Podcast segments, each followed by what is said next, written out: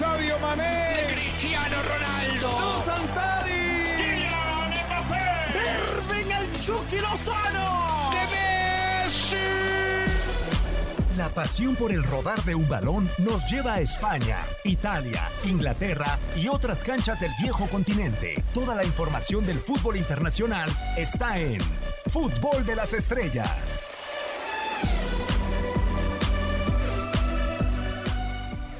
Un placer eh, volver a tenerlos por acá para que nos acompañen en esta nueva emisión del podcast de Fútbol de las Estrellas con dos grandes invitados que nos acompañan recurrentemente. Uno de ellos, Hugo Salcedo. Hugo, con el placer de saludarte y de volverte a tener acá ya con la Liga de España concluida y para hablar de muchas cosas. ¿Cómo estás, Hugo? Muy bien, Diego, es un gusto igualmente saludarte a Marca, a toda la gente que nos acompaña y sí, efectivamente, ya con la resolución de algunas de las competencias locales y frotándonos las manos por lo poco que le queda de tiempo para que se reanude también evidentemente las competencias europeas. Totalmente de acuerdo. O- otro invitado que lo tenemos entre al aire, en vivo y en el podcast, pero lo, lo alternamos y que hace un gran, gran papel es Marc Rosas. Marc, ¿cómo estás? Un placer saludarte y volverte a tener por acá.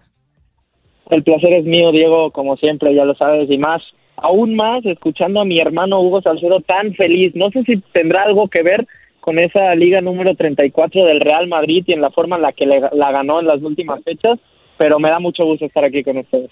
Cierto, ¿no? Una liga, Hugo, eh, y vamos a empezar a, a adentrar en tema ahora con lo que nos ha dicho Marc sobre esta liga. Una liga en donde, recuerdo, en Nueva York, ¿no? El 3-7 que le propina el Atlético de Madrid al conjunto del Real Madrid y se empezaba a preguntar ya de por sí, recién llegado Zinedine Zidane a esta segunda etapa, se le empezaba a preguntar a Zinedine Zidane, ¿y va a recuperar a estos jugadores o va a construir Florentino Pérez una nueva galaxia? Y no sé, desde tu punto de vista, si ha recuperado el nivel de Modric, de Marcelo, de todas estas interrogantes que ha habido eh, en una temporada con Lopetegui y con Solari que fue muy escabrosa.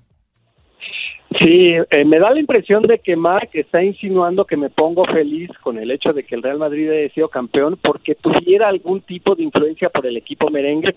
Y no, la verdad es que sí estoy contento porque ganó el fútbol, ganó al final de la campaña el mejor equipo, el que hizo las cosas de mejor forma, sobre todo a partir de que se reanudó el fútbol en la Liga de las Estrellas y sin duda lo que ha hecho Zinedine Zidane es de un auténtico mago, como lo hacía en la cancha, como normalmente nos entregaba esas grandes exhibiciones en la cancha, bueno, pues ahora también en la dirección técnica, porque es una realidad que al arranque de la campaña podíamos dudar perfectamente los alcances que podía tener el Real Madrid por la actualidad que tenían algunos de sus jugadores, porque daba la impresión de que la ausencia de Cristiano Ronaldo iba a ser más que significativa y al final de la temporada ni se extrañó a Cristiano Ronaldo y algunos de los jugadores no solamente elevaron su nivel, sino que lo posicionaron tal vez en el más alto de su carrera.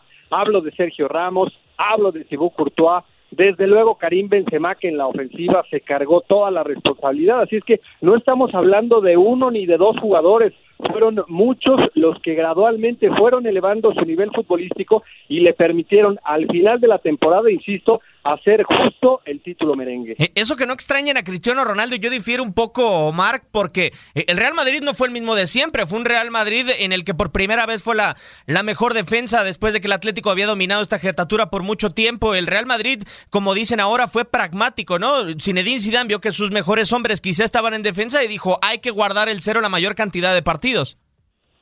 Pero sí no extrañaron a Cristiano Ronaldo, en faceta goleadora tampoco, la Madrid acaba siendo muy solvente en cuanto a, a, a- a goles eh, anotados y goles eh, recibidos y creo que esa es la mayor virtud que ha mostrado sobre todo Zinedine Zidane, por fin, porque creo que en los anteriores eh, títulos, seguramente injustamente, y me incluyo, eh, pues le dábamos mucho más mérito a lo que hacía Cristiano Ronaldo con su pegada al frente que lo que podía llegar a hacer en su manejo del grupo Zinedine Zidane. No es un entrenador que tácticamente destaque por su gran trabajo o no lo hacía al menos anteriormente y creo que eh, al menos post cuarentena nos ha callado, nos ha cerrado la boca a muchos, ¿no? Eh, la recuperación de Modric, el trabajo de, de Mendy en la parte de la, de la temporada, eh, lo que ha hecho Isco también, sacrificándose mucho más por el, por el equipo, lo de Valverde, Casemiro, que Casemiro creo que tampoco estaba en su mejor nivel al principio de temporada y acaba siendo muy importante, lo de Sergio Ramos brutal, Thibaut Courtois, lo de Karim Benzema, lo más destacable, ¿no? Recuperar a un futbolista que no solo te aporta y te hace jugar a tus futbolistas de ataque, sino que además acaba siendo el segundo máximo goleador de la, de la competición y con un nivel espectacular. Para mí, eh, obviamente injustamente lo del balón de oro, pero podría optar tranquilamente a ese título en caso de que se entregara el próximo mes de, mes de enero. Yo le doy muchísimo mérito a Zinedine Zidane y volviendo atrás, como tú decías, en ese, en ese partido, en esa derrota dolorosa contra el Atlético de Madrid, eh, se quedó Bale y, y, él supo manejarlo, aunque no le sacó todo lo que le puede sacar a Gareth Bale, pero supo manejarlo dentro del vestidor. Se quedó James eh, en situaciones complicadas. Hazard, que llegaba como, como la máxima estrella, no aportó y prácticamente no estuvo en toda la temporada. Y todo ese mérito, sin duda, se lo doy a Zinedine Zidane. Un Zinedine Zidane que supo cambiar el, rumbo de la temporada, Hugo, porque hay momentos, eh, y sobre todo en Champions League, y una palabra que dice muy bien Mark, eh, post cuarentena, ¿no? Yo destaco ese 3 a 0 en París en contra del Paris Saint Germain para iniciar la Champions League, en donde parece que Zidane se da cuenta que el equipo no da más para jugar como jugaba antes, y después termina reconfirmando en contra del Galatasaray, un equipo turco que estaba en problemas y que termina guardando el, cerco, el cero, mejor dicho, un, un triunfo eh, 1 por 0 en la mínima en en Turquía y, el equipo empieza a cambiar su forma de disputar los partidos, creo yo. No sé qué opines, pero también tiene mucho que ver que el Real Madrid, incluso previo a la suspensión de la liga, eh, seguía perdiendo puntos de manera increíble en contra de un Real Betis, en contra de un Levante, perdiendo en contra del Manchester City una ventaja y sin darle aspiraciones para una vuelta. Y todo esto cambió después de la suspensión de la liga y, después de que pasaron tres meses para que el Real Madrid volviera a jugar. Sí, aquí hubo una clave que sin duda fue significativa, sobre todo a partir de que regresó el fútbol post pandemia. Distribuir equitativamente las responsabilidades, el peso, esa condición que por sí solo Cristiano Ronaldo te ofrecía, pues ya evidentemente no se puede contar con un jugador que te entregue esa cantidad de goles, de asistencias, lo que significaba el astro portugués. Cuando empezó a distribuir de manera equitativa esas responsabilidades, empezaron a elevarse los niveles de cada uno de sus jugadores, porque sí coincido, daba la impresión de que tal vez ese gran tridente del medio campo que consistentemente le permitió ser el mejor equipo de Europa, hablamos de Casemiro, Modric y Kroos, que esta temporada tal vez estaba ya en esa faceta final de observar el mejor de los desempeños.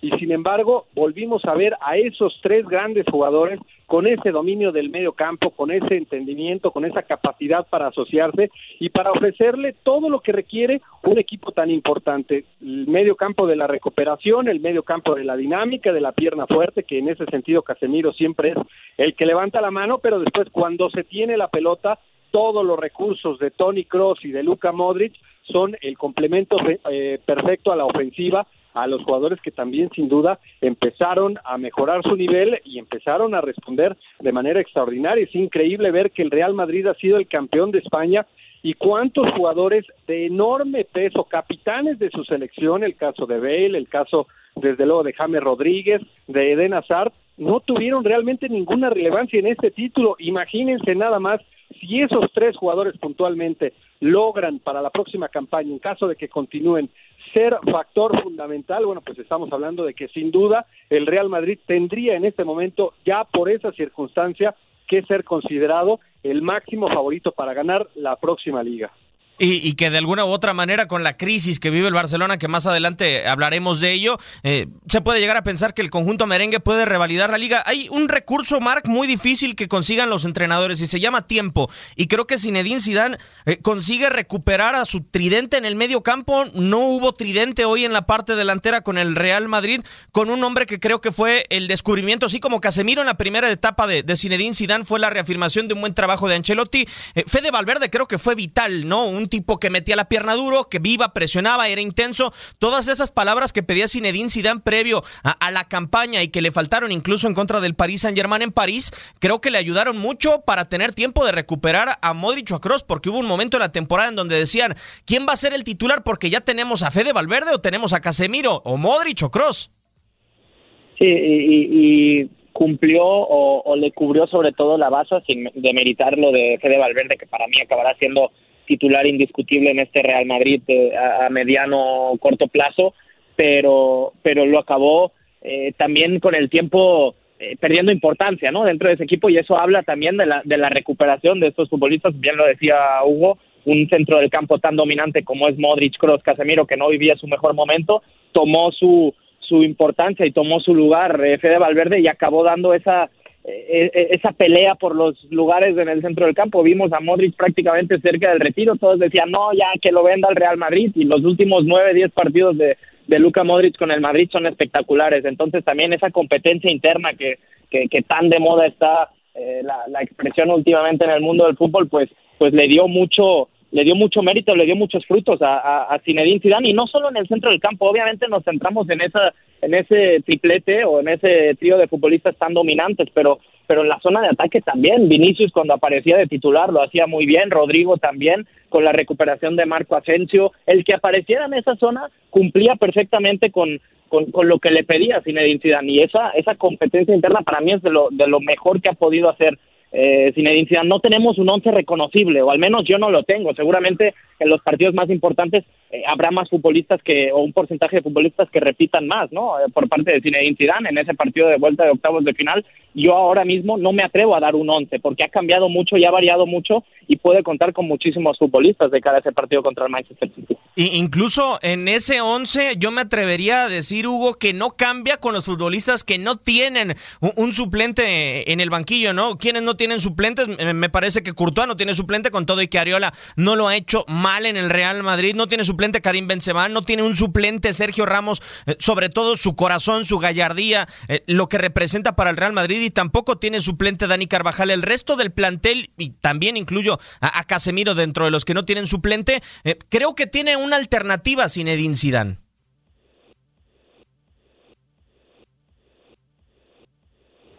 Pero sin duda, esa es una de las grandes virtudes, una de las grandes fortalezas que presenta de cara a estos compromisos de Liga de Campeones. El hecho de que muchos de los jugadores están viviendo una gran actualidad y algunos otros tienen la posibilidad, si algo se atravesara, de ser reemplazado de manera excepcional, insisto, es espectacular la plantilla, la cantidad de jugadores que no formaron parte importante de este título, pero que si en estos días los lograra recuperar, el caso puntual de Azar y todo lo que significa, porque es sin duda para mí uno de los mejores jugadores del mundo, pero realmente entre, entre, las lesiones, las rehabilitaciones, esos procesos no ha podido obtener el mejor de los niveles. Y de hecho eh, hace algunos días, cuatro o cinco días, él manifestaba que es su peor campaña como profesional y eso pues evidentemente nos refleja que no se siente en este momento con el nivel futbolístico que sí tuvo en el Chelsea, que ha tenido consistentemente en cada una de sus participaciones con su selección y desde luego con aquel sorprendente Lille dirigido por eh, Rudy García. Así es que, pues vamos a ver si en algún momento a estos jugadores de gran actualidad que ya los hemos mencionado, se le logra sumar alguno y pues evidentemente estamos hablando porque el Real Madrid en Pero... la Liga de Campeones se siente como en casa de un gran candidato para conseguir el título. Pero Hugo, eh, ¿tú te jugarías ese partido de, vuelta de octavos de final? Ahora, eh, pongamos en el papel que va a estar recuperado al 100% Eden Hazard físicamente. ¿Te la jugarías con él de titular? Yo no. Yo preferiría un Marco Asensio que después de su recuperación, después de su eh, ruptura del ligamento cruzado, ha demostrado estar muy bien físicamente, aunque fueran algunos minutos, con Vinicius, con Rodrigo, con el que me digas, lo priorizaría como titular al menos antes que, que Eden. Al menos esa es mi opinión. Sí, tal vez como titular tampoco lo vería, sería arriesgado porque pues evidentemente hay algunos jugadores que en este momento desde el punto de vista físico lo superan, pero ya contar con él como una alternativa de cambio si es que las circunstancias te lo requieren, bueno, pues es, insisto, la confirmación de que se trata de una gran plantilla, la actual que tiene Zinedine Zidane, de cara a estos compromisos en donde pues en algún momento sí condicionábamos sus posibilidades, pero hoy el Real Madrid, porque es el máximo ganador, porque se siente como en casa, pónganlo otra vez como uno de los firmes contendientes al título. Un firme contendiente al título. Yo lo de Denazar, me, eh, incluso no me atrevería ni siquiera, Marga, a planear un partido con él. ¿Por qué no? Porque la inestabilidad física que ha tenido el futbolista belga eh, no te da como para pensar si de a uno, dos, tres meses eh, vas a poder contar con él y, va a pasar un mes prácticamente para que eh, el Real Madrid o unas semanas para que el Real Madrid pueda volver a tener acción. yo a eso me remitiría, ¿no? Con el tema de planear un partido con Eden Hazard, lo contaría como un futbolista extra desde mi punto de vista con, con el Real Madrid. es cierto que te da bastante, pero que no ha sido confiable, ¿no? Que en cualquier momento se te puede caer si no ha sido una recaída en su lesión. Desafortunadamente ha sido que han aumentado las molestias, pero bueno, lo de Eden es muy difícil con el Real Madrid creo que tendrá que ganarse la confianza conforme pasen los días. Es un futbolista que en el Real Madrid creo hay que ir día por día, pero en el equipo de enfrente, en el Barcelona, Marc, ¿cuántos futbolistas indiscutibles hoy tiene el Fútbol Club Barcelona? Eh, así como tal, con el cartel de indiscutible, yo te pondría tres en estos momentos: Marc-André Ter Stegen, eh, Gerard Piqué, porque para mí aún, aún y los problemas defensivos del Barça, esta es una de las mejores temporadas de Gerard Piqué, con algunos errores, y obviamente Lionel Messi. Como indispensables y como indiscutibles. Eh, los demás han tenido altibajos. Eh, obviamente, si me preguntas a mí, por mi gusto, para mí Ricky Puig debería ser indiscutible, para mí Ansu Fati debería ser indiscutible, eh, De Jong debería ser indiscutible también, Frankie De Jong en el centro del campo junto a a, Sergio Busquets, intentar emular un poco, ¿no? Eh, cómo han cambiado los tiempos, pero intentar emular un poco, buscar ese triplete dominante en el centro del campo, ahora copiando al, Real Madrid, quizás un centro del campo de mucha más experiencia, la que tiene ahora mismo el Madrid, si vamos años atrás. Eh, nada era inigualable a, a, Sergio Busquets, Andrés Iniesta y Xavi Hernández y ahora lo podremos emular un poco con el Sergio Busquets, Frankie de Jong, Ricky Puig buscando esa esencia del Barça, ¿no? Pero indiscutibles así que me digas, que han rendido al nivel que se esperaba de ellos toda la temporada, Marc-André Ter Stegen, Gerard Piqué Lionel Messi. Y, es el reflejo, Hugo, de una temporada y, de una mala planeación ¿no? de la directiva. Nos hemos cansado de hablar de, de la presidencia y de la Secretaría Técnica del Fútbol Club Barcelona con Josep María Bartomeu y con Erika Vidal, de lo corto que hasta lo del plantel del Fútbol Club Barcelona, de los pocos recursos que ha tenido Quique Setién, eh, incluso del manejo que ha tenido el estratega del equipo catalán para mover estas piezas, ¿no? Y desafortunadamente eh, hay en algunos lugares en donde no se ha contratado de la mejor manera, ya lo dice Marc, la central, el mediocampo y adelante, pero no tienes un recambio para Suárez, no tienes un recambio para Alba, o por lo menos no se confió en Junior Firpo cuando se le contrató con toda la lista de laterales que se han buscado para buscar eh, un descanso para Jordi Alba. Pero sin duda ahí es eh, parte de lo que ha reflejado la temporada del, del conjunto del Barcelona. Se tomaron determinaciones que no tienen absolutamente ningún sentido ¿Cuál es la razón para que Martin White haya llegado al cuadro del Barcelona? No se trataba ni ponerle una competencia real a Luis Suárez, ni tampoco ver en un futuro no muy lejano la posibilidad de que sea su reemplazante. O sea, fue una contratación sin sentido. La de Martin Bright. Un parche, un parche. De manera perfecta. No, era nada más que un, un parche.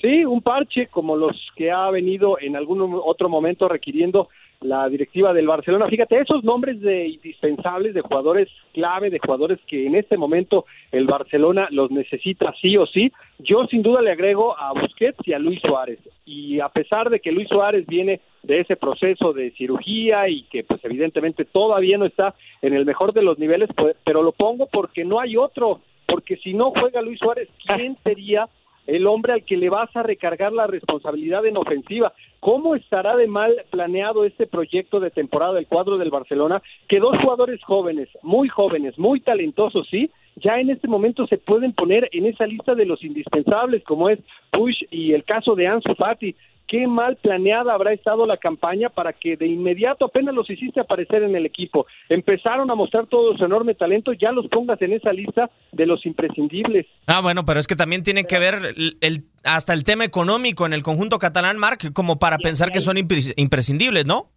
Sí, y, hay un tema eh, que ahora mencionaba, obviamente, si hablamos de la columna vertebral, Sergio Busquets, Sergio Busquets y, Luis Suárez tienen que aparecer ahí, pero eh, algo que, de lo que se ha hablado mucho últimamente es de la de, de, que ya quizás la columna vertebral del Barça ya está entrada en, años, ¿no? Ya es demasiada experiencia. Si hacemos el símil entre la columna vertebral del Real Madrid y la del y la del Barça es prácticamente las edades son las mismas. Estamos hablando de que Tony Kroos ya tiene 30 años o 31 años, de que de que Luka Modric creo que tiene los 34, 35, Casemiro sí están en 28, pero Sergio Busquets también tiene 30 y 31 años, eh, a Marc André Ter Stegen está en una situación similar a la de a la de Thibaut Courtois, eh, no llegan aún a los 30 años, Gerard Piqué, que es más joven que Sergio Ramos, Luis Suárez, que tiene exactamente la misma edad que Karim Benzema. Estamos hablando de equipos con experiencia, sobre todo en su columna vertebral. Aquí el problema está en cómo rodeas esa experiencia. Y si a, Sergio Busquets aún, o yo personalmente esta temporada no lo meto como indispensable,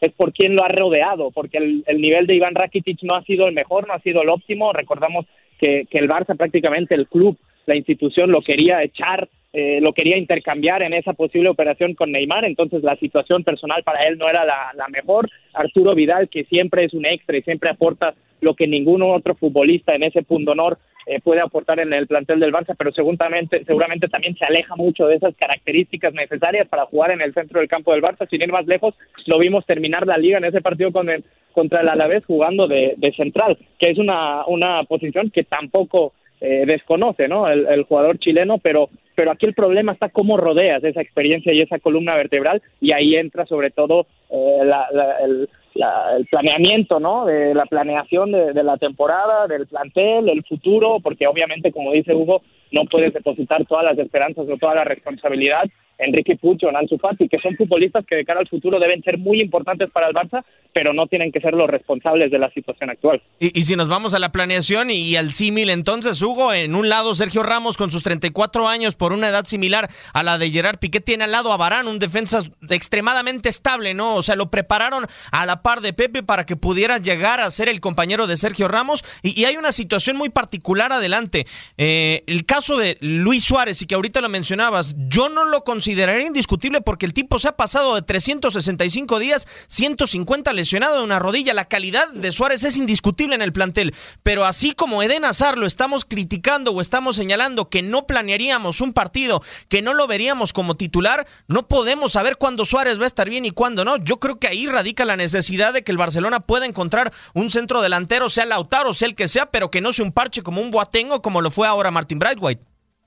Sí, pero yo lo pongo por la diferencia que hay en cada una de las plantillas, porque ya hablábamos acerca del tema puntual de Eden Hazard y cuántas posibilidades tiene en este momento Zinedine Zidane de ocupar ese sitio en el terreno de juego con elementos que están en mucho mejor estado, tanto físico como futbolístico. Lo pongo como un indispensable, como un infaltable a Luis Suárez, porque si no juega él, hablando de los partidos importantes que se le vienen de Liga de Campeones, ¿quién va a ocupar ese sitio? Como esté hoy Luis Suárez, tiene que jugar y tiene que ser importante, más allá de esa situación, la cantidad de tiempo que estuvo de baja por la por el problema de la rodilla, la cirugía y todo lo que posteriormente se desarrolló en su rehabilitación, en donde por cierto se vio favorecido por ese parón del fútbol, pero sin duda que tiene que estar en esa lista porque Barcelona no podría en este momento encarar una eliminatoria tan importante como la del Nápoles y posteriormente vienen algunas otras sin tenerlo a Luis Suárez. En esta actualidad no hay forma de entender, de visualizar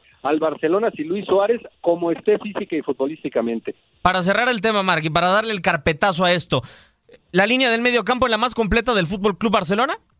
En cuanto a nombre, sí, en cuanto a nivel, quizás no. Uh, vuelvo a lo mismo de, de Iván Rakitic. Hemos visto eh, ganarse la confianza de Quique Setién a Sergi Roberto, por fin apareciendo en su posición, que es donde jugó toda su etapa de, formación, y dejar del lateral derecho a, a, Semedo, que para mí ha sido un jugador muy eh, infravalorado. Eh, creo que puede aportar mucho en el lateral derecho, lo que puede llegar a, a, sumar al ataque desde esa posición con sus subidas por banda derecha tienes a Sergio Roberto, tienes a Iván Rakitic, tienes a Arturo Vidal, tienes a Frankie de Jong, tienes a Ricky Puig, tienes a Sergio Busquets. Creo que en cuanto a nombres puedes llegar a pelear contra cualquier otro equipo del mundo, ¿no? Y, y teniendo a esos futbolistas al mayor nivel, creo que que, pocos se podrían discutir, al menos la posesión, que es de donde debe partir todo el fútbol ofensivo del Barça. A partir de ahí hay que reencontrar ese nivel. Y a día de hoy yo me la jugaría sin duda en esa eliminatoria y por lo que va a presentar el Napoli, que no, no espero otra cosa que esperar eh, con dos líneas de cuatro muy pegadas atrás, sino una línea de cuatro y una de cinco en el centro del campo y poder contraatacar. Yo me la jugaría con Frankie de Jong, con Ricky Puch. Obviamente Sergio Busquets está sancionado de cara a la vuelta, también lo está Arturo Vidal. No sé si Iván Rakitic sería el jugador que, que ocuparía esa posición de pivote por delante de la defensa, pero yo me iría con un centro del campo muy dinámico, de mucha movilidad, de mucha posesión del balón y sin duda esos dos interiores son los que te la aportan. Barcelona y Real Madrid, los indiscutibles o no en el eh, conjunto merengue y en el cuadro del Fútbol Club Barcelona. Nos tenemos que despedir, Hugo. Siempre un placer tenerte por acá, ya sea en vivo, ya sea en el podcast y una muy buena charla. Igualmente, Diego, te envío un fuerte abrazo a mi hermano Marc Rosas y a toda la gente que nos ha acompañado en este podcast y pues a esperar encontrarnos en cualquier momento para hablar de lo que tanto nos apasiona el fútbol internacional. Ojalá que sí, ojalá que nos podamos reencontrar eh, pronto, Marc, en cualquiera de las ediciones, en vivo, en este podcast y que lo hagamos también con buenas noticias para el Fútbol Club Barcelona. Ojalá que sea pronto, Marc. Ojalá, ojalá. Y cuando Hugo decía de, de hablar de lo que tanto nos apasiona, pensaba que iba a mencionar eh, el hecho histórico, ¿no? De Cristiano Ronaldo, porque si algo le apasiona, obviamente, a Hugo Salcedo, son los números, las estadísticas de Cristiano Ronaldo, un jugador que ha superado ya los 50 goles en las tres eh, máximas competiciones, máximas ligas de, de, los países más importantes en el fútbol europeo, como es Inglaterra, España e Italia, también de alabar y, ojalá lo podamos platicar en unos días. A ver, eh, con este registro, Hugo, comprométete. ¿Va a ganar la bota de oro CR7 o no lo va a remontar a, a Immobile y a Lewandowski? Le va a alcanzar, para mí sin duda le va a alcanzar y eso, bueno, pues todavía le va a dar una un mejor posicionamiento en esa intención de ser el mejor jugador de la historia. Venga, el mejor jugador de la historia, Dios de mi vida. Así cerramos siendo los mejores de la historia en este podcast de TUDN Radio.